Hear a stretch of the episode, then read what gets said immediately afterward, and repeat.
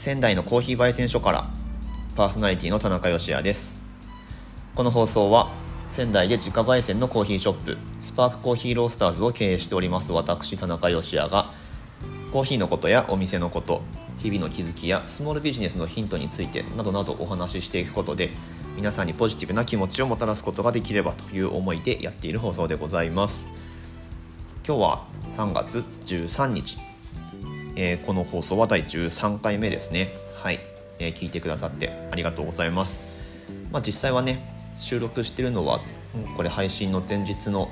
お店の営業中だったりするんですけどえっ、ー、となので実際ね3月16日火曜日の夕方なんですけれどもはい。ちょっとお店が落ち着いたので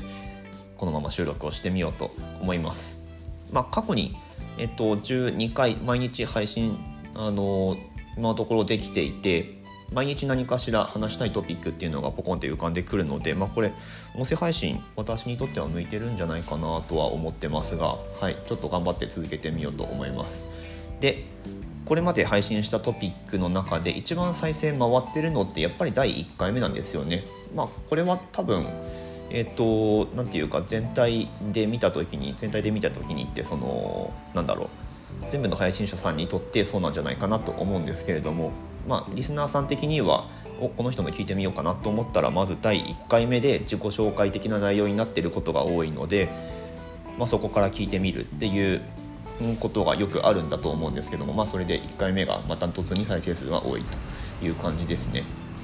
で2番目に多いのが、えー、と今まで配信した中では、えー、仙台のコーヒーについて語ろうと思ったけどなんか焙煎の話になっちゃったっていう回があるんですけど、えー、それが一番多いんですね。これはちょっと僕としては意外でしたね。何が刺さったのか、まあ、タイトルで惹かれるものがあったのかちょっと仙台っていうキーワードが入ってたりして、えー、まあ、仙台なのか焙煎の方に引っかかったのかちょっとわからないんですがという、まあ、傾向があるようですのでちょっとまあ、それに引っ掛けてというかそこから、まあ、スピンオフするような形で、まあ、仙台と焙煎みたいなのをキーワードに今日は喋ってみようと思うんですけれどもうんと、まあ、と言いつつ今日のトピックがこの私のお店の物件を選んだ時のポイントみたいなことについてお話ししようと思います、まあ、お店が仙台にあって焙煎屋さんをやってるので、まあ、その2つのキーワードが出てくるっていうことにはなるんですけれどもはい。えっと、お店のある場所っていうのがですね仙台駅から歩いて15分の場所にあるんですが中心商店街からは少し少しというかまあ逆側に位置する場所なんですね。でお店を出そうと思った2015年はやっぱりもうちょっと街中でやりたいなっていう思いもあったんですがまあまあ結局のところここに落ち着きましたよという感じなんですが。でまあコーヒー自家焙煎の豆屋さんをやるっていう、えー、ことにあたって焙煎えっと物件か物件を選ぶ際にどういうところを、まあ、重視したかっていうとまず1にも2にも焙煎機が置けなければ話にならないので焙煎機が置ける物件っていうのをもっと一優先で考える必要があったんですね。っていうことは、うんとまあ、ある程度の規模でやろうとしてたので、まあ、実際そうなのでえっと、機械を置くだけじゃなくて煙突を出しても問題がないかっていうのとあとはまあそれに伴ってちょっとその建物が密集した場所にないかとかあとは、まあ、そもそも路面店であるっていう1階に、えー、物件借りられるかどうかっていうところですね。はい、あとはなんだろう、うんまあ、でも焙煎屋さんをやろうと思ったらその辺りが結構重要ですね。あの、まあ、焙煎機どれを使うかっていうのもすごく重要なんですけれども焙煎屋さんって僕はお店その建物全体が焙煎機だと僕は思ってるんですね。っていうのは、まあ、しっかりこう吸気ができてその空気のなんだろうその通りがよくってで、まあ、排気もきちんとストレスなくできる、まあ、煙突をスムーズにストレスなく出すことができるっていうことですね。あとはまあ1階にあった方がいいのは、まあ、安全面考えてももちろんそうですよね地震あった時に2階に重い焙煎機が置いてあって、えー、下にズゴンって抜けてとかって 絶対嫌なので、えー、とかですねあとはまあ1階に設置する方がまあ設置の時もまあ負担なくできるっていうのと、うん、まあ何にせよ2階に置くメリットがあんまりないですよね。というところで、まあ、絶対路面で煙突が出せてっていうところを探してたんですけれども。はい。でまあ中心部探してもあんまりないんですよね。本当は仙台市の、えー、一番町1丁目っていうところで一番やりたかったんですけれども。あの辺りすごく雰囲気いいんですよね。個人店もあってちょっと,、